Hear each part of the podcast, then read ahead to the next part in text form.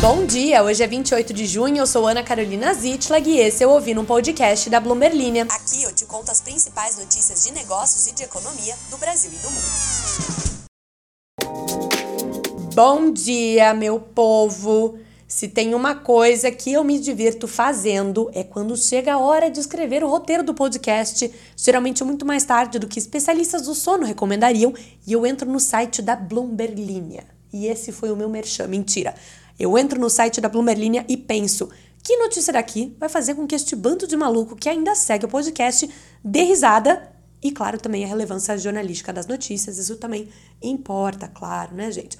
Mas muito que bem, nesta privação de sono em que eu me encontro no momento, já que dormi umas 3 horas nas últimas 36, os neurônios que me sobraram, diga oi para os neurônios que sobraram, eles que estão no comando do episódio de hoje, e escolheram estas notícias aqui. Para começar, vamos, vamos ficar sério, vamos falar de coisa séria para a gente liberar depois e partir para diversão. A gente vai falar da ata do Copom, que é o documento que o Banco Central publica com detalhes mais minuciosos da reunião de política monetária que decide os juros no Brasil. É o meu querido diário da reunião do Copom. Depois, vamos falar sobre os salários astronômicos dos estagiários de Wall Street, para todo mundo começar a quarta-feira bem triste por ter escolhido a profissão errada, e ainda notícias sobre Kim Kardashian, empresária, e sua marca de roupas íntimas, a Skims, que deve ganhar as ruas em lojas físicas. Se você piscar, em breve estaremos todos vestidos de Kim Kardashian com maquiagens de Kendall Jenner. Quando Kris Jenner colocou estas mulheres no mundo, ela não estava de brincadeira.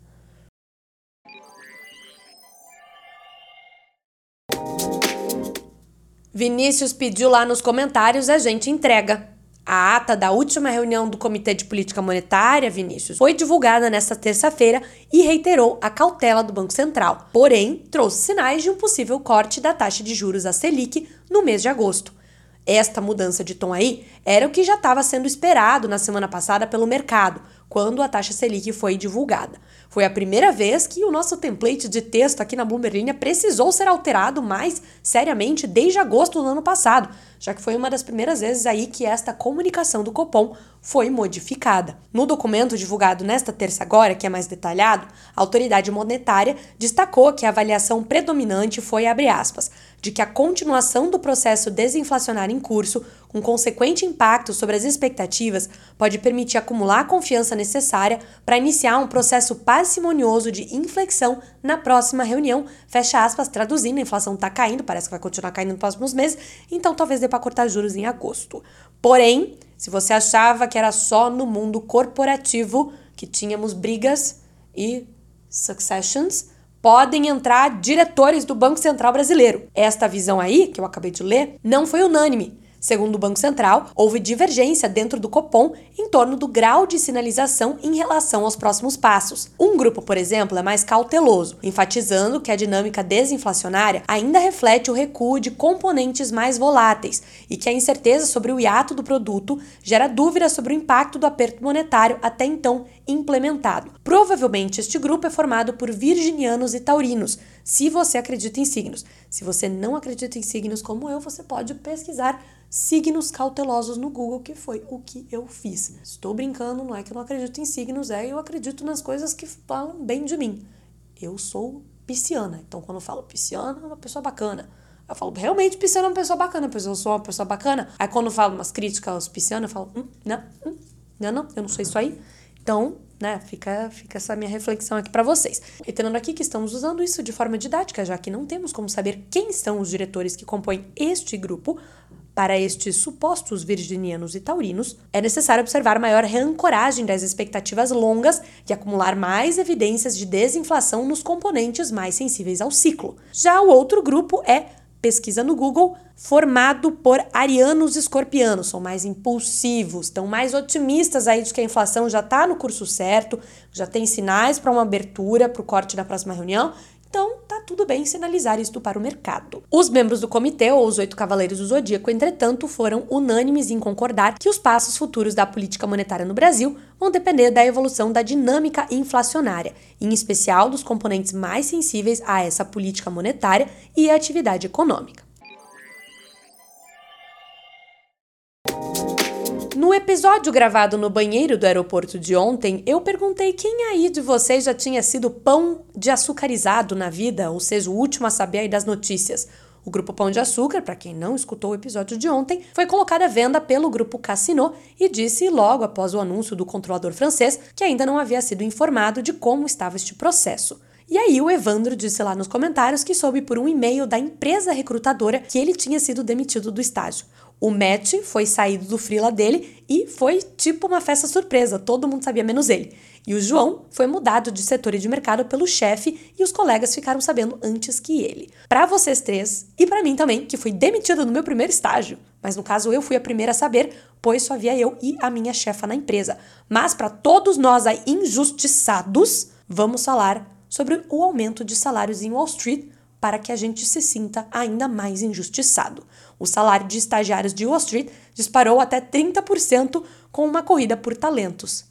Que maravilha ter escolhido a profissão errada. Estagiários de Wall Street estão recebendo salários maiores este ano à medida que o setor financeiro busca atrair mais jovens desiludidos com as demissões no setor de tecnologia. Para empregos do setor de finanças nos Estados Unidos, o salário médio dos estagiários saltou 19% nas 16 principais empresas estudadas pela Levels FYI, que analisa os dados de remuneração enviados pelos usuários. O aumento foi ainda maior em fundos de hedge e empresas de prop trading e não, não vou deixar passar o que é prop trading, assim como eu deixei passar hiato do produto na primeira notícia. Não vou falar o que é hiato do produto, é muito difícil de explicar, na minha humilde opinião.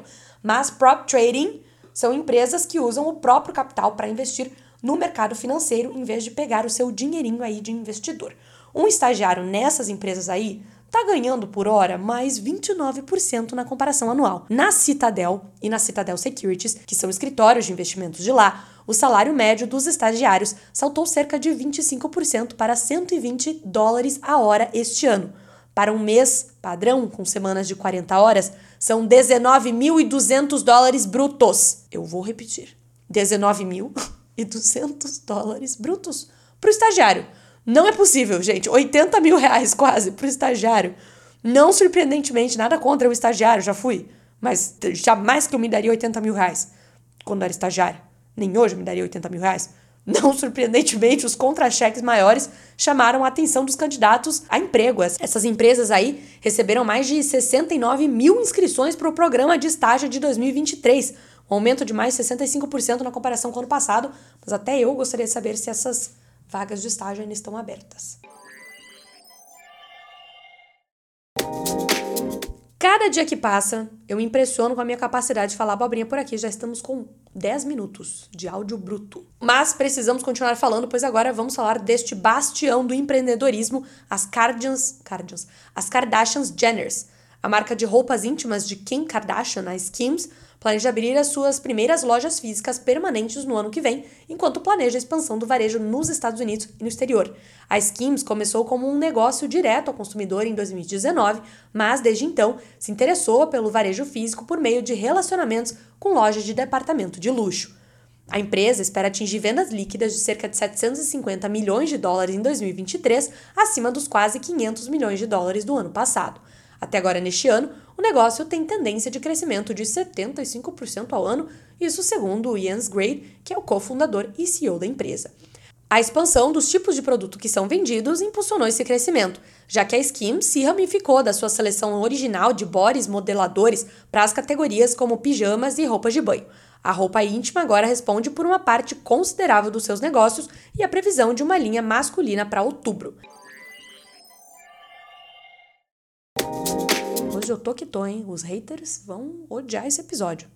A ausência de música, inclusive, no episódio passado, foi um excelente teste aí pro déficit de atenção de vocês, hein? Muita gente falando que não tinha nem percebido que não tinha música. E muita gente também falando que gostou mais, que não tem música, não sei o quê. Porém, isso aqui não é uma democracia. Isso aqui não é uma democracia. Quem escolhe sou eu. Eu gosto da música e sinto muito. Vai ficar com música. E além disso, vocês estão muito criativos nos comentários, pessoal. De verdade, eu dou muita risada lendo o que vocês escrevem. Não me sinto tão conectada aí com uma galera online desde a minha participação na comunidade Eu Amo High School Musical no Orkut lá em 2010. 2010? Não, 2006. Que 2010? Tô louca, 2006. O Oriel, por exemplo, disse que ouviu o episódio do banheiro da casa dele, que achou ótimo porque foi como se eu estivesse ali numa cabine ao lado, gravando. A risada que eu dei quando eu inicialmente li este seu comentário, Oriel, com certeza acordou Dona Teresa, minha vizinha. Já o Will achou que eu estava no banheiro da sala VIP. Não, eu não estava.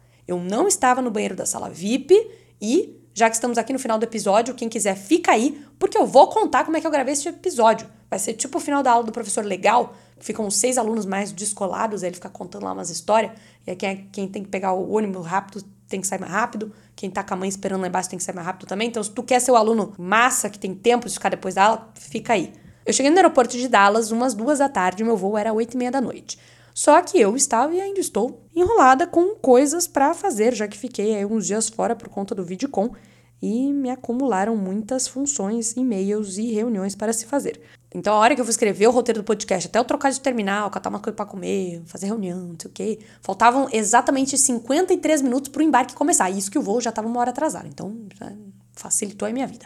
Geralmente eu preciso de uma hora e meia para escrever, gravar e editar o podcast. Aí a gata que tava com a cabeça em Nárnia e tal qual como hoje, tava falando mais pelo, pelos cotovelos, e eu boiei, esqueci do embarque. Eu comecei a escrever a Divina Comédia. Sei lá, um roteiro de 10 páginas. Quando eu estava ali terminando, eles começaram um embarque preferencial. Aí eu pensei, é nós que voa, eu preciso de um canto neste segundo para começar a gravar isso aqui para dar tempo. Aí fiquei olhando em volta, tinha um corredor vazio na parte de cima que dava para ver, tinha uma parede de vidro e que tava passando só uma pessoa ou outra, enquanto que ali o saguão tava uma, uma confusão, uma confusão, um, um, um Brasilzão. Tava um Brasilzão, tinha tinha tia falando no WhatsApp, tinha criança correndo, tinha não sei o que, o resto do aeroporto no silêncio. Um acúmulo de brasileiros assim que eu me senti em casa, tava um burburinho ali. Então eu falei, preciso me mandar daqui para gravar esse negócio. Aí eu fui subir para achar esse corredor e achei os dois banheiros que estavam servindo a um restaurante. Então eles eram cabines individuais, eles não eram aqueles com, com várias paredes, eram tipo somente um banheiro. Você fechava a porta. Eu falei, ainda tem uma acústica perfeita. O aeroporto de Dallas me entrega tudo. O feminino estava ocupado, então entrei no masculino, apoiei o computador na pia e comecei a gravar. Só que aí na metade, um querido começou a bater na porta porque, veja você que absurdo, ele queria usar o banheiro. Aí depois da terceira batida desesperada dele, eu fiquei com medo que eles chamassem a polícia e aí eu saí. Nisso, o embarque já estava no grupo 3 de 9.